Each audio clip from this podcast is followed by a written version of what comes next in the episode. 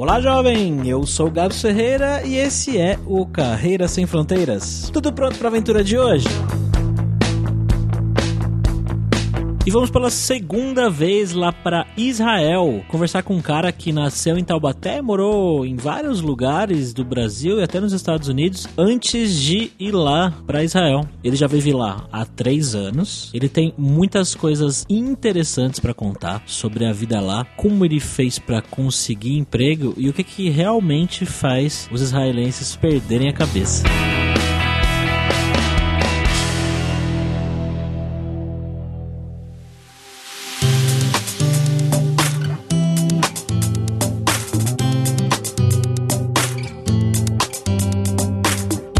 Para essa conversa de hoje, como sempre, estamos aqui com ele, o nosso viajante poliglota Fabrício Carraro. E aí, Fabrício, beleza, velho? Shalom, Haverim, Makoré. Hoje a gente tá voltando aqui para Israel. Como é que você tá, ô Daniel? Tudo certo, e contigo? Tranquilo, tranquilo. Vamos lá para esse papo. Galera, como sempre, só o nosso jabazinho inicial aqui que o podcast Carreira Sem Fronteiras é oferecido pela Alura Língua, cursos online de idiomas, que eu, Fabrício Carraro, ajudei a desenvolver com métodos que eu utilizei e utilizo para aprender idiomas como francês, italiano, russo, polonês, grego, alemão e assim por diante. E lembre-se que o ouvinte do Carreira Sem Fronteiras tem 10% de desconto em todos os planos, para você estudar todos os níveis de inglês e espanhol com a gente pelo mesmo valor. Então vai lá em aluralingua.com.br e comece a estudar com a gente hoje mesmo.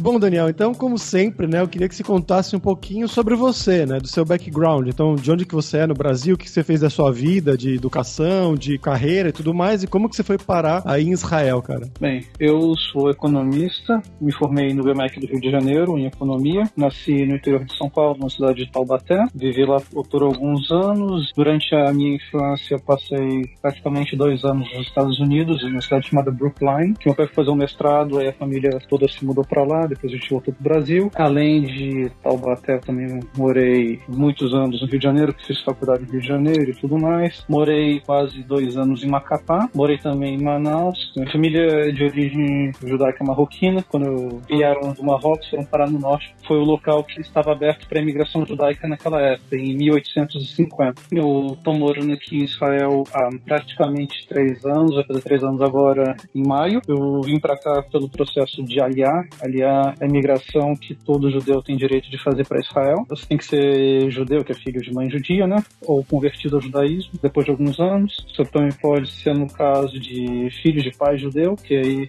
já é visto como descendente, ou neto de um avô judeu, que são as opções para vir nesse processo que eu fiz. A adaptação aqui é bem diferente do que você tem nos outros países, porque o governo incentiva. Então você chega, você não tem que se virar e, pô, cheguei aqui no país, não fala hebraico, o que eu vou fazer da vida? Não é assim assim. Você chega, você vai parar no aeroporto, no aeroporto eles já te dão identidade, uma certidão de imigrante e também já te pagam um táxi para a moradia que você vai ficar. No caso, a gente veio para cá, para Haifa, onde eu moro hoje, em direito à moradia durante cinco meses, mas um curso de hebraico. Nesse tempo, eles ajudam também um pouco, pagando, acho que na época era uns 4 mil por mês, alguma coisa assim, que é para se manter aqui no país. Foi nesse processo que eu acabei vindo. No Brasil, trabalhei como economista, tanto no mercado financeiro como consultor consultoria financeira. Esse era a minha, era a minha especialidade por lá. Trabalhei em, no Rio de Janeiro e em Macapá por esse tempo. E aqui em Israel não tive dificuldade de encontrar emprego. Primeiro emprego encontrei três semanas de busca. Estou na segunda empresa que eu trabalho. Essa daqui me demorou umas três, quatro semanas. É, foi quatro semanas que no meio teve feriados. Enfim, aqui o mercado de trabalho é, é bem dinâmico. É uma coisa bem diferente do Brasil. Eu lembro que lá, para procurar emprego, eram processos muito longos, muito extensivos. Você hoje está trabalhando com o que aí? Como economista de formação ou você está fazendo outra coisa? Então, hoje em dia eu trabalho, não sei se vocês conhecem o aplicativo investing.com, é um aplicativo e site, é um aplicativo de informações financeiras. A gente tem ó, todo, hoje em dia 42 edições e a gente tem mais de 300 mil instrumentos financeiros que a gente disponibiliza no site, alguns em tempo real, outros atrasados, notícias e tudo mais. Eu trabalho trabalho hoje aqui na sede, que é em Tel Aviv. Eu faço a viagem, que são 120 quilômetros da minha casa até o trabalho todo dia, vou e volto. Nossa. 120? É, pra ir 120 pra voltar. Caramba. É, São Paulo Campinas ali. É, é. A viagem de trem em si demora mais ou menos uma hora e 40, mais uns 20 minutos de ônibus pra chegar no trabalho. Pra ir, isso pra voltar. Tem gente que demora duas horas pra fazer um percurso bem menor em São Paulo. Porque eu vou de trem aqui, então não tem trânsito, né? Aí é só ir, só descer a costa, basicamente. Mas o, o que acontece é o seguinte: o que eu faço na empresa? Os usuários do site vão falar, ah, teve um problema no gráfico, não está atualizando, está tendo um problema com a informação financeira que foi divulgada. Meu trabalho é pegar o que o usuário falou e checar se os dados econômicos estão certos, se os dados financeiros estão certos. Meu trabalho hoje em dia é mais uma checagem econômica financeira. E eu também, de vez em quando, quando eu estou com um pouco mais de tempo livre, eu escrevo alguns artigos sobre o mercado brasileiro ou internacional para o site. Você falou que você conseguiu um emprego muito rápido, né? Eu queria saber um pouquinho mais desse, desse início no país, né? Você falou que o governo ajuda muito os descendentes para fazer esse processo de imigração. Como que foi esse processo de buscar um emprego aí? Como é que funciona essa busca de emprego? Você falou que é muito dinâmica, né? Mas como que é exatamente o processo seletivo para arrumar um emprego aí em Israel? Eu não sou muito exemplo porque eu sou um pouco exagerado, do jeito que eu, que eu fui muito agressivo na busca. As pessoas, no geral, são menos agressivas. O que que acontece é o seguinte, aqui você tem que ter um LinkedIn muito bom, com todas as informações que você tem, fez ou deixou de fazer. Você tem que ter um, um network assim, de pessoas aqui de Israel, assim, que é adicionar todo mundo que você puder, das empresas de Israel, ou da área que você quer trabalhar, para você já ter um contato naquelas empresas. Isso foi o que eu fiz. Eu adicionei, eu tinha 140, 200 pessoas no meu LinkedIn antes de vir para Israel, hoje em dia eu tenho mais de 3 mil. Nossa. Eu adicionei todo mundo que eu pude, a gente abriu uma vaga numa empresa. Aí, em vez de eu mandar pelo sistema da empresa, eu, eu via com a pessoa que já tinha me conectado, ó, eu vi que abriu uma vaga na empresa,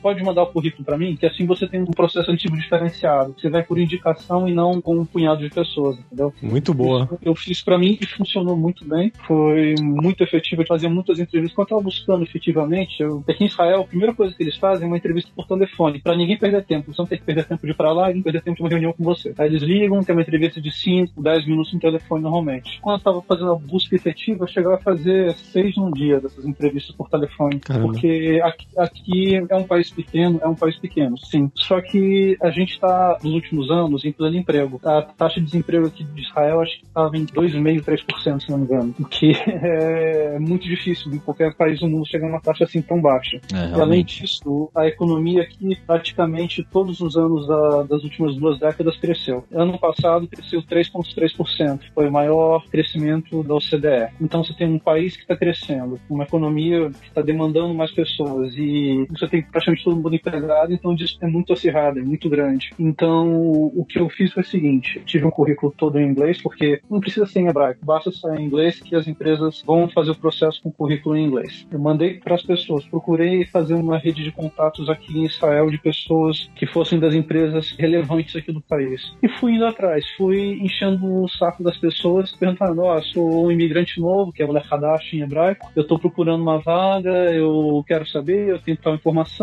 como que eu posso fazer para me candidatar para essa vaga? Eu fui agressivo na busca, isso me facilitou muito. Aí a primeira empresa que eu trabalhei é uma empresa que fazia plano de negócios para startups, que tem um mercado muito grande de startups. Eu, se não me engano, tá lá a diversidade que tem o maior número de startups per capita do mundo. As pessoas vinham com as ideias, vinham com protótipos, vinham com, às vezes, só o conceito, ou com um time já formado e queria conseguir captar recursos. A gente fazia, montava o plano de negócio deles, a gente montava a apresentação e a gente montava também o one page, que seria tipo o currículo da startup, para eles levarem para as empresas e às vezes a gente conseguia ajudar a captar recursos e tudo mais. Esse foi o primeiro emprego que eu, que eu tive aqui em Israel. E do lado do idioma, como é que foi isso? Eles contratam, você falou, né? O currículo você pode mandar em inglês, tudo bem, mas no dia a dia do trabalho você fala inglês ou você tem que falar hebraico? Se você trabalha em high-tech ou trabalhar com consultoria, essas coisas todas, você só vai ouvir hebraico no pessoal conversando entre si, porque o trabalho todo é praticamente feito em inglês aqui. Eu praticamente não uso hebraico no trabalho. E no meu primeiro trabalho também era praticamente só inglês. Tanto que meu hebraico em si não é muito bom. Eu compreendo bem, eu consigo me girar, falar com as pessoas, mas eu ainda conjugo todos os verbos errados, eu chamo homem com terminação de mulher e vice-versa. Enfim, eu sei que isso ainda vai demorar alguns anos para pegar a prática, mas sendo um trabalho qualificado, basta falar inglês ou russo, porque praticamente um milhão de pessoas aqui falam russo no Israel, você já está feito aqui, entendeu?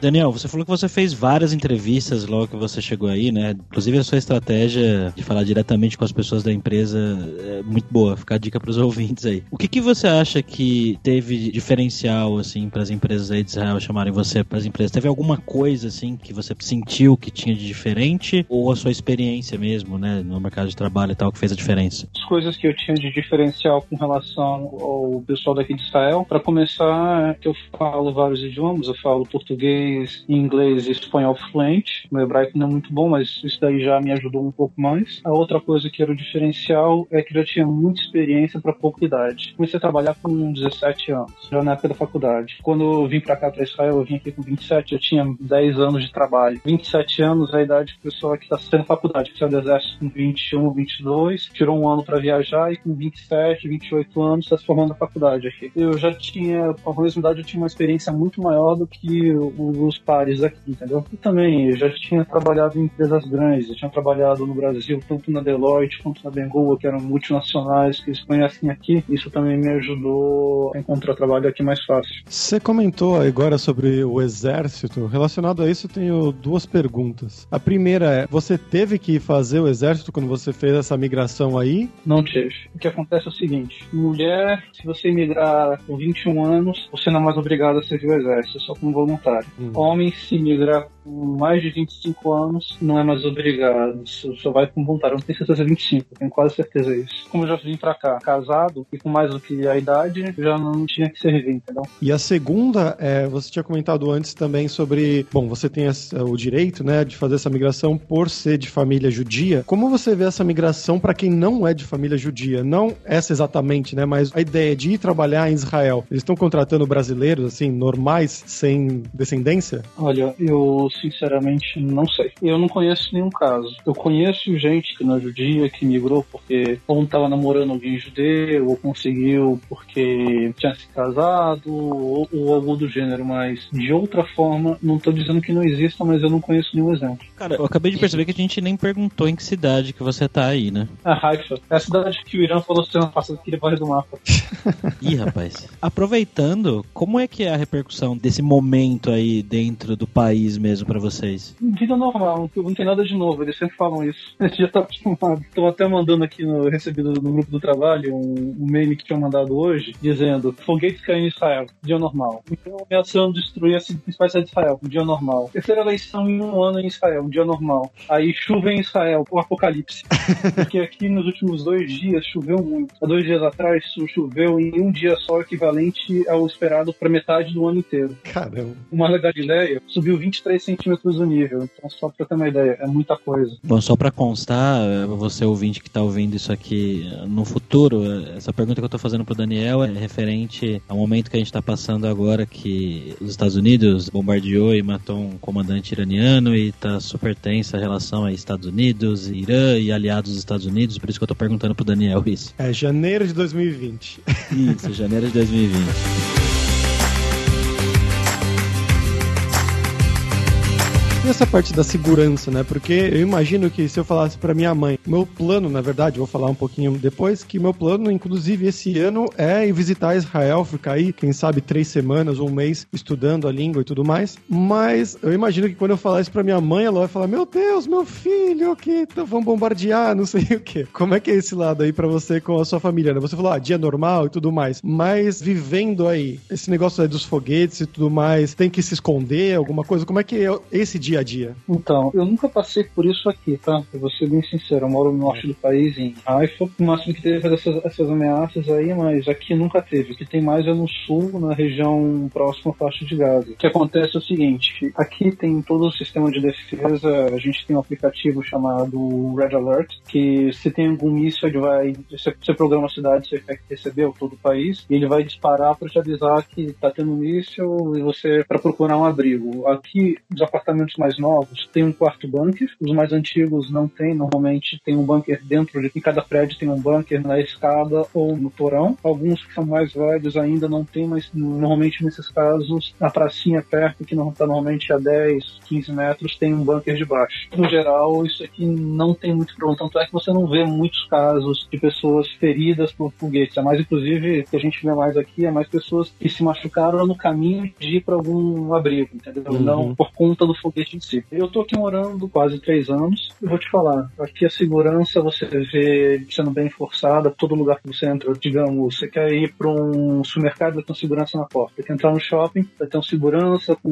um detector de metal, pra, vai ter que abrir bolsa, mochila, para mostrar que você tem. Vai entrar no trem, passar de novo, sua mochila passa pelo raio-x, você passa o detector de metal e tudo mais. É uma rotina que você acostuma aqui, entendeu? Não, não tem jeito, porque é muito visado, tem muita ameaça. De ter medo, de ter algum problema aqui, eu nunca tive, nunca vi nada. Inclusive, de segurança aqui, a gente não tem medo. Eu saio com a minha esposa e com a minha filha, tem uma filha de cinco meses, a gente volta às vezes, eu volto uma, duas da manhã aqui, andando na minha rua, não tem uma viva alma, a gente tá andando aqui tranquilo, não tem problema. Você não tem risco de violência urbana, você não tem esse problema todo que a gente tinha no Brasil. A minha esposa morava em Copacabana, ela morria de medo de fazer qualquer coisa quando a gente se mudar, porque tava muito perigoso, tava muito violento. Não tem isso. Ó. E outra coisa, que uma das duas coisas que aconteceram com ela, uma vez ela tava na praia, a gente foi lá, tinha um desses quiosques de praia, né? E ela pediu alguma coisa para pagar com cartão de crédito, esqueceu o cartão de crédito lá. Ah, porque a gente descobriu quando a gente foi pra uma padaria que era subindo aqui a minha rua, a gente foi usar o cartão de novo e,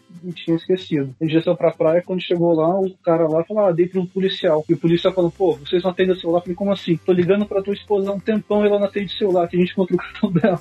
Nossa. Ele procurou ela pelo Facebook, tava ligando pra ela pelo Facebook. E que legal. Outro caso que aconteceu foi que ela esqueceu, isso já tem um tempinho, deve ter um pouco antes da minha filha nascer. Esse outro caso, tem duas semanas, ela foi no banheiro, deixou o celular lá no banheiro. Ela procurou, procurou, não achou o celular. Depois veio a moça da limpeza lá, pegou o celular, viu que tinha foto da minha filha, viu minha esposa e deu o celular de volta. foi assim que aconteceu. É, não, não mais moderno, mas é aquele S9, não é também tão barato. Então, não sei se aconteceria o mesmo no Brasil.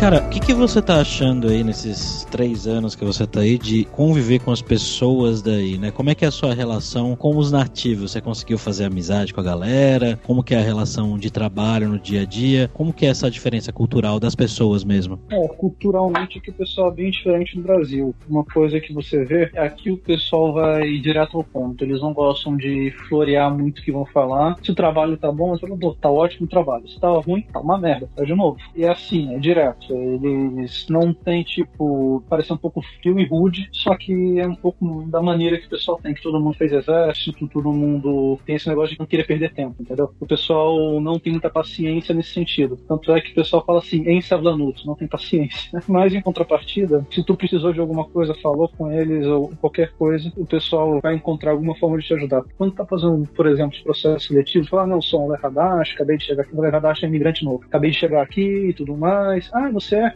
Minha empresa não tem nenhuma vaga, mas manda o currículo, eu vou mandar para um amigo meu que tem uma vaga na empresa dele. Eu ouvi isso muitas vezes. E o pessoal mandava mesmo. Eu recebia chamadas vezes dos amigos dele, entendeu? E o pessoal que tá sempre muito mais focado em resultado e tudo mais, mas também é um pouco mais humano. Se tu precisar conversar com eles, para falar com as pessoas, eles estão abertos, eles vão querer ouvir, vão querer entender. Eles têm uma coisa que no Brasil o pessoal também tem, que o pessoal dos Estados Unidos acha muito estranho aqui, que o pessoal se abraça, não tem esse pudor todo. É claro, religioso não faz isso, mas o pessoal que não é, não tem que ir lá, não me toque ou fique longe, entendeu? O pessoal é um pouco mais. É, assim, eu gosto mais de toque, né? De... É, isso. Caloroso. Isso eu quis dizer. É, caloroso, isso. Tem algumas vezes que eu esqueço a palavra em português que. Eu só lembro a palavra ou em inglês, ou em hebraico, ou em espanhol. e eu uso muito mais línguas do que português. Português eu uso com minha esposa, praticamente. É a história o, da minha vida, cara. O meu chefe é um ucraniano. Eu trabalho junto também com um uruguaio uruguaio, uma peruana e um bielorrusso. Então, eu tô falando com eles em espanhol, eu tô falando com meu chefe em inglês, então, sempre assim. E meu, meu espanhol nem espanhol propriamente dito, né? Eu falo mais ladino do que espanhol, então acaba tendo algumas coisas que são engraçadas. Quando minha esposa estava grávida, eu falei para o pessoal: minha mulher está prenhada. Prenhada em ladino é grávida. E mulher em vez de mulher. É, são pequenas coisinhas, Nossa. mas estou acaba pegando.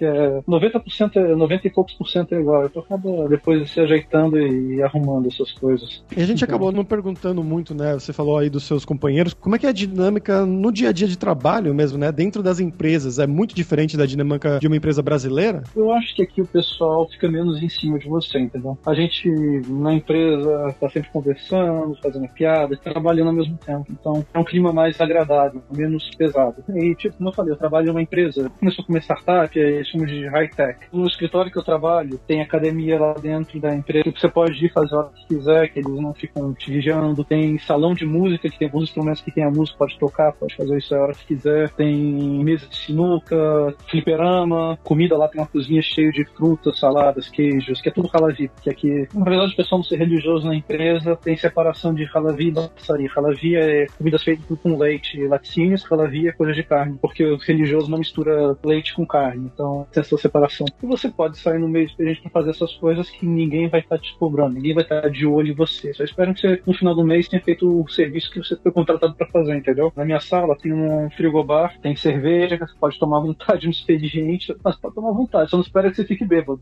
é uma coisa bem diferente no Brasil. Eu não acredito que eles fossem implementar isso no Brasil, de colocar cerveja para os funcionários tomarem à vontade durante o expediente, né? O pessoal te dá um pouco mais de liberdade, mas também te cobra bastante depois do resultado, entendeu? Американская фирма Transceptor Technology приступила к производству компьютеров «Персональный спутник». Bom, e agora vamos para o nosso momento viajante poliglota com o Fabrício Carraro. E aí, Fabrício, o que, que você tem aí pra gente de Israel hoje? Cara, falar uma coisa que já melhorou bastante o meu hebraico desde a última vez que a gente foi para Israel, que foi entrevista com o Felipe, né? Que ele era do exército e tudo mais. E eu tô, como eu falei anteriormente, eu tô querendo muito ir para Israel esse ano, ficar lá um tempinho estudando, né? Vivendo esse clima da vida israelense por lá. E é uma língua que eu tô gostando muito, uma língua semítica, né? Assim como o árabe, bem diferente, a conjugação verbal é completamente completamente diferente do que a gente está acostumado em português, espanhol, francês, mesmo alemão e línguas assim, mas eu tô gostando bastante. E da parte mais cultural, uma coisa que eu fiquei surpreso nesse tempo aprendendo hebraico foi que tem uma música que ficou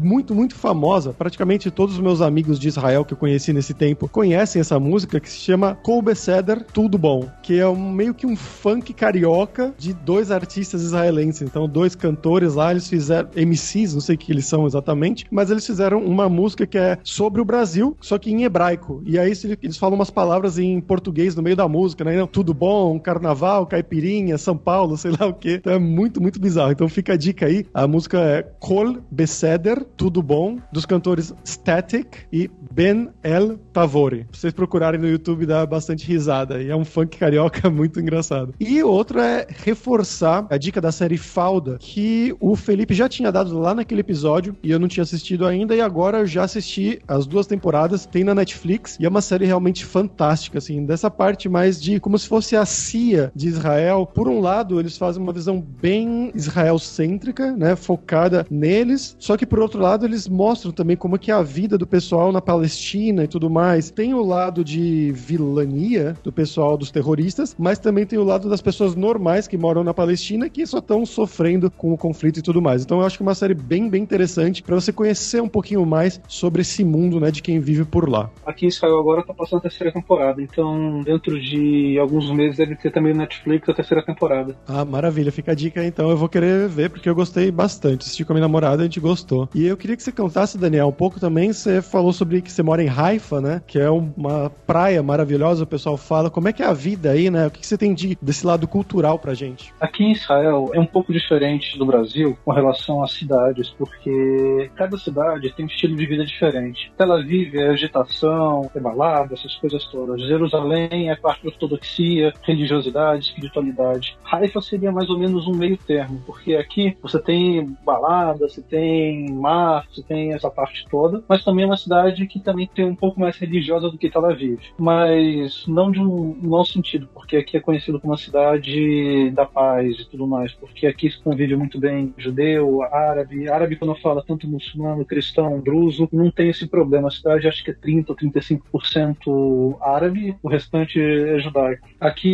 diferente das outras cidades do país, por exemplo, tem ônibus no Shabat, porque foi um acordo que foi feito na época da que o país ficou independente, que para as comunidades aqui de Haifa eles iam, iam excepcionalmente ter ônibus em Shabat. E aqui, por exemplo, quando a gente se mudou, a gente morava no Mercado, que é o centro de absorção, Mercado Clitar, e a gente ia muito numa loja, tipo, tipo um mini mercadinho, que o dono era árabe muçulmano. Eu conversava bastante com ele. Ele me contou que ele tem três filhos, dois estavam servindo no exército. Israel. Uma coisa que o pessoal normalmente não imagina, mas também tem muçulmanos servindo aqui e tudo mais. Né? Tem uma parte, como eu falei, religiosa e ao mesmo tempo ser secular. Que você tem como se locomover no Shabat. Eu não tenho carro aqui, nunca precisei de ter carro. Eu estou me mudando aqui de Haifa para uma outra cidade dentro de um mês, um mês e meio mais ou menos. Possivelmente vou ter que comprar um carro, mas é só para ter uma ideia dessa diferença. Inclusive, para cá para o norte, o custo de vida é muito mais barato. É um dos motivos pelo qual eu decidi morar em Haifa e trabalhar em Tel Aviv. Por exemplo, um aluguel de um apartamento de dois quartos, de dormir em uma sala em Tel Aviv, você vai pagar 6, 7 mil por mês. Aqui eu pago 2.500. É uma diferença absurda. E dá pra, dá pra poupar muito dinheiro, assim. E como eles pagam também a passagem na empresa, então não tem que me preocupar tanto com isso. Eu diria que é, é muito boa, porque hum, aqui tem praças em todos os lugares. Eu saio com a minha esposa, com a minha filha, a gente tem, tem acesso a tudo, tem, tem facilidade para tudo. Tem bares que ficam abertos todos os dias no centro da cidade, todos os dias eu falo, inclusive Shabbat. Aqui na região que eu tô, você tem acesso fácil a, por exemplo, Aco, que é uma cidade que eu gosto de ir de vez em quando para fazer mercado, porque lá tem um, tem um chuque de Aco, e tanto o velho, que é parte árabe, quanto o novo, que é parte judaica. Uma cidade que tem alguns milhares de anos também, tem a Fortaleza, que foi o último bastião dos cruzados na Terra Santa. Napoleão, inclusive, conquistou isso daí na época das, das guerras. Aqui em Haifa, um ponto turístico mais famoso que a gente tem é o Jardim Bahá'í, que é a segunda cidade, segundo ponto mais importante para a fé Bahá'í, que é um jardim que fica na montanha, que é muito bonito. A cidade mais importante para eles, por acaso, é Acre, que é Acre né, em português, que fica aqui pertinho, meia hora de trem. A gente tem acesso fácil à Galileia, na né, região de Galil, que você tem tanto algumas vilas pequenas árabes, que eu já fui com o meu primo para a gente visitar, que tem uns comércios por lá, quanto para o Kinneret, que é a região que está ao mar da Galileia. A gente está 40 minutos essa, essa parte toda. E aqui tem um clima um pouco mais agradável do que para o sul do país, porque tem um pouco de floresta, tem um pouco de montanha aqui para essa região. Porque Israel é uma, uma, coisa de doido. No norte, meu irmão agora está com neve, tem estação de esqui. Aqui onde que eu moro, tem um monte de floresta por perto. Só descendo para Tel Aviv, vai começando a ficar deserto. Depois, na região que o, que Daniel mora, porque Bercheva é deserto, deserto seco, seco mesmo. E isso aí vai por todo a Havá e Negev até Eilat, que é uma cidade que é verão o ano inteiro. Deve chover uns três ou quatro dias por ano. É, é uma coisa muito absurda. Isso tudo em oito horas de carro você vê. Bom, Daniel, agora vamos falar sobre dinheiro, cara. Eu queria que você contasse pra gente um pouquinho como que é a questão da qualidade de vida com o salário que você recebe aí versus como era, né, quando você vivia aqui no Brasil. Você tem muita diferença? O que, que você sente? Eu acredito ser absurda a diferença hoje em dia do que o que eu tinha no Brasil, não só em valor, mas também em qualidade realmente, porque aqui só eu que trabalho em casa, minha esposa não tá trabalhando, porque ela teve uma gravidez difícil e tudo mais, ela acabou sem trabalhar e agora ela tá cuidando da bebê. Só com o meu salário eu consigo sustentar a casa e a gente tem uma qualidade de vida muito boa. A gente passeia, não falta nada em casa, nunca faltou contas em dias, tudo sem, sem nenhum problema financeiro, que é uma coisa que no Brasil seria um pouco mais difícil conseguir. Aqui em Israel, uma das coisas que as pessoas têm um problema na hora de se adaptar é que eles querem viver Brasil sendo que estão em Israel. Aqui supermercado é mais caro? É. Eu devo gastar uns 700 shekels a cada 10, 15 dias, mais ou menos. Tudo bem, que a carne aqui é muito mais cara. Porque tirando proteína, as coisas são mais ou menos o mesmo preço. Por exemplo, um contrafilé aqui é coisa de 100 o quilo, só para ter uma noção. Sem cheques. Sem cheques vai dar uns 115 reais, 120 reais mais ou menos a conversão livre. Em contrapartida, eu não tenho um custo aqui praticamente nenhum com plano de saúde. O plano de saúde aqui a gente praticamente não tem custo nenhum. Educação aqui também, né, o custo, quando a minha filha tiver um pouco maior, vai ser praticamente nulo. Antes de ter três anos, você tem um gasto maior com creche. Se quiser colocar em creche, que aí é um pouco caro, mas a gente está decidindo se vai colocar ou não. Provavelmente a minha esposa vai cuidar dela, ela ter uma idade um pouco maior. Outra coisa aqui que a gente tem, sim, que o brasileiro quer viver, isso é como se fosse no Brasil, quer ir sempre para restaurante, quer ir sempre fazer os mesmos passeios que faziam no Brasil para bar e tudo mais. Só que aqui, bar e restaurante são coisas que são caríssimas, a gente não vai tanto quanto a gente ia no Brasil. Por exemplo, uma cerveja aqui, quando você vai no bar, vai te custar uns 30, de 25 a 40 mais ou menos, uma cerveja. Em moeda Check. local. Check, dá uns 45 reais, 50 reais. Caramba. Uma cerveja? é. Tudo bem que não é a mesma cerveja do Brasil. Aqui no geral são aqueles copos de meio litro de cerveja alemã, que é o que vende aqui. Se não me engano, a garrafa de Heineken de meio litro aqui custa 12, uma coisa assim, só pra comparação. Que eu não sei quanto tá no Brasil, mas eu lembro que quando eu morava era bem menos. Só que quanto você ganha aqui é tão maior do que o valor que você ganhava no Brasil que você não sente diferença, você acha que tá mais tranquilo. Mas indo pro restaurante sempre pesa muito no orçamento. Uma refeição num lugar barato entre um casal sai 120, 150, um lugar barato. Então foi um lugar caro. Um lugar caro é uns 150 a cabeça de restaurante. E, claro, se for na rua pedir um shawarma, vai sair uns 35, 40 a cabeça. Mas mesmo assim, para um lugar, lugarzinho de rua, tipo uma barraquinha de, de cachorro-quente de hambúrguer que tem no Brasil, o casal gastar 80, dá para você ter uma ideia da, da diferença de magnitude dos preços. Né? Mas mesmo assim, você acaba tendo um ganho muito maior, porque os salários são muito mais altos. Se você é um profissional formado e trabalha, vamos supor, no ramo de high-tech, que são startups ou empresas grandes aqui em Israel, você vai estar tirando por baixo 10 mil, talvez, dependendo da profissão, 30 mil inicial, de 10 a 30 mil inicial por mês. Entendeu? 30 mil é no caso de data scientist, que é a profissão mais visada no momento. 10 mil é as profissões menos glamurosas de high-tech, e 15 mil é um programador sem experiência, só para ter uma, uma ideia de, de valor. Tudo em cheque. Tudo tá Que o cheque tá mais ou mais menos. real. É, tá quase um pra um, né? Não, tá valendo uns 15% a mais. Ah, que real. 15% a mais. É, sim, não, não é uma grande diferença. Com relação a um custo que a gente praticamente não tem aqui, que é o que eu tinha comentado antes, que é o de saúde, porque aqui em Israel, quando você faz aliar, quando você chega no aeroporto, eles perguntam qual plano de saúde você quer. Você não pode sair sem escolher, você tem quatro opções, três privadas e uma pública. E essas três estão sempre competindo, oferecendo mais serviços, mais baratos e tudo mais. Você pode escolher qual delas e a cada três meses pode fazer portabilidade de um plano de saúde para o outro. E com isso daí você tem acesso aos médicos, hospitais, descontos de, em remédio e tudo mais. Por exemplo, eu tenho uma doença autoimune. No Brasil, o remédio, se eu fosse comprar na farmácia, ia custar 12.500 reais. Aqui, se eu fosse comprar sem plano de saúde, ia ser 7 mil shekels. Com o plano de saúde que eu tenho, o preço cai de 7 mil a dose para 3 doses por mil. É uma dose por mês, então é uma bela diferença no orçamento. É um custo muito menor, é uma vantagem muito maior no caso. E eu sei que e nos Estados Unidos esse remédio custa 4 mil dólares, só para ter uma ideia de como sai mais barato nesse caso. Como a saúde daqui é um pouco mais vantajosa se alguém tem algum problema, entendeu? E eu tenho o plano Gold, que eu pago a mais para poder ter esses descontos, me custa 50 shekels a mais por mês. Minha esposa tem o Xelig, no caso do macaco, que é o superior ao meu. Isso já dá desconto de, em vez de pagar 50, ela paga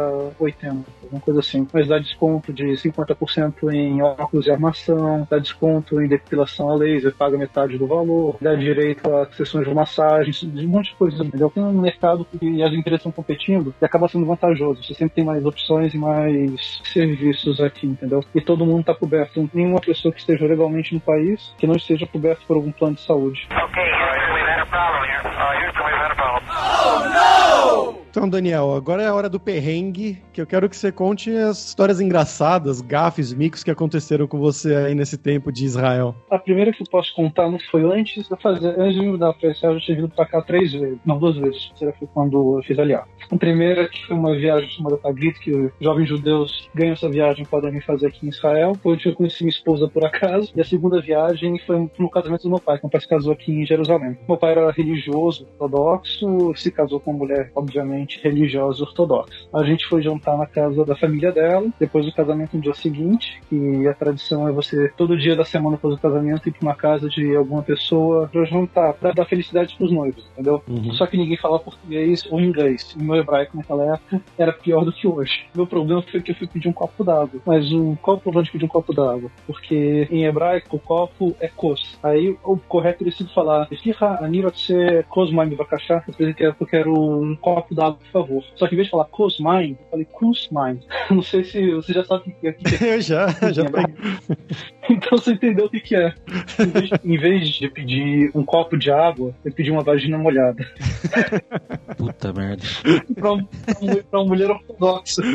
Aí foi aquele, aquela cena, todo mundo ficou me olhando, todo mundo estranho, e o dono da casa sabia que eu não falava nada de hebraico e começou a gargalhar, que era um ultra ortodoxo, ele começou a gargalhar e falou, e explicou lá a situação. Essa acho que foi a, a mais engraçada de todas. Morando aqui em Israel assim, a gente não passou por nenhuma situação muito estranha. A outra situação estranha que eu passei foi antes de eu me mudar pra cá. Quando eu vim como turista pra cá, eu tava. Não foi como turista, foi quando eu fiz o Taglit, foi, foi quando eu conheci minha esposa nesse programa, né? O último dia, eu, tava, eu tinha que voltar pro, pro Brasil, aí eu fui até o ponto de ônibus, era acho que uma meia, duas da manhã. Eu tava esperando o ônibus que ia passar daqui uns 40, 50 minutos. Aí nisso daí, eu tô no ponto de ônibus, veio um sujeito bêbado, o que você tá fazendo aqui? Começou a falar comigo em hebraico, eu falei, eu não falo, eu não falo hebraico. Ele perguntou, o que, ele perguntou em inglês, o que, que você tá fazendo aqui? Eu falei, "Ah, tô esperando o ônibus pra ir pro aeroporto. Por que tá esperando o ônibus? Vai de táxi. Eu falei, não, eu, eu ia de táxi, mas eu não quero gastar o dinheiro do táxi. Pô, quanto custa uma- uma viagem de táxi? 150, tá aqui o dinheiro, pede um táxi. Nossa, Eu fiquei assim com aquela cara de fuck.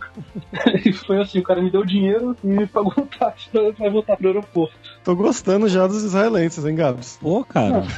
Os caras te dão dinheiro. Mas é que é, a gente fala, o cara foi extremamente grosseiro, mas me ajudou. É uma coisa que só fala, né? Que é sábado, que o pessoal é, é rude, grosseiro, mas te ajuda, não tem, não tem essa. Eles te ajudam mais do que tu imagina, entendeu? Hum. Então, é uma- é uma coisa engraçada daqui, entendeu? Se tu precisa de alguma coisa, ah, eu tô precisando de uma geladeira aqui em casa. Tem uns grupos de ajuda a imigrantes que servem, pô, tô de uma geladeira. Tem muita gente que ou dou uma nova ou fala bem aqui em casa que pega a minha, entendeu? Que a pessoa quer trocar alguma coisa assim. Tem muita ajuda aqui, entendeu? Precisa de comunidade, é uma coisa diferente do que eu estava acostumado, entendeu? E aqui é tudo voltado pra família. É uma coisa totalmente diferente. Tanto é que eu tenho 29 anos, tenho uma filha. Metade da empresa, com a minha idade, eu tenho dois, três filhos. Caramba. Aqui tem, acho que, a taxa de natalidade mais alta da OCDE também, alguma coisa assim. É quase três filhos e meio por casal, em média. Os países estão reclamando que está tendo falta de população aqui. Aqui vai bem, obrigado.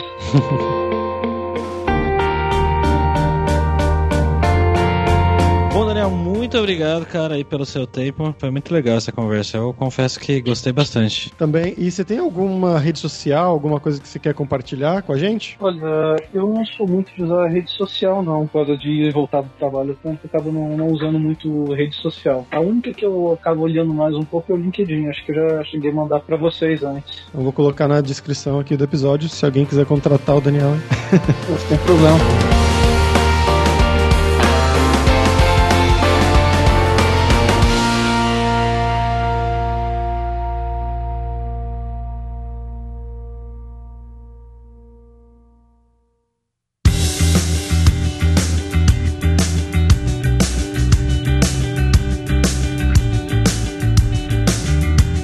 Pessoal, toda rabá por hoje é isso. Muito obrigado pela sua audiência e entre lá no nosso grupo no Facebook, o Carreira Sem Fronteiras, para você ter mais dicas sobre empregos, mercado de trabalho no exterior, tecnologia e também sobre a língua inglesa, russo, hebraico, seja lá o que for. E não deixe de conhecer a Lura Língua para você reforçar o seu inglês e o seu espanhol e dar aquela força tanto no seu currículo quanto na sua vida profissional. Algo que o Daniel destacou muito durante esse episódio, que mesmo sem falar hebraico, só falando inglês já é o suficiente para conseguir empregos por lá em Israel, fazer o currículo em inglês e tudo mais. E só lembrando que o 20 do Carreira Sem Fronteiras tem 10% de desconto em todos os planos. Então vai lá em aluralingua.com.br barra promoção, barra carreira e começa a estudar com a gente hoje mesmo. Além também, é claro, da alura.com.br que tem quase mil cursos de tecnologia, tanto nas áreas de programação, marketing, design, business, soft skills, curso de como você criar o seu currículo em inglês para mandar para o exterior, que foi exatamente o que a gente falou aqui com o Daniel durante o episódio, né? Além de também cursos nessas áreas, né, como de programação, de BI, É high-tech, todas essas áreas que estão em muita demanda lá em Israel, se você se interessar. Então, com certeza vai ter o curso para você. Então, pessoal, até a próxima quarta-feira com uma nova aventura em um novo país. Tchau, tchau.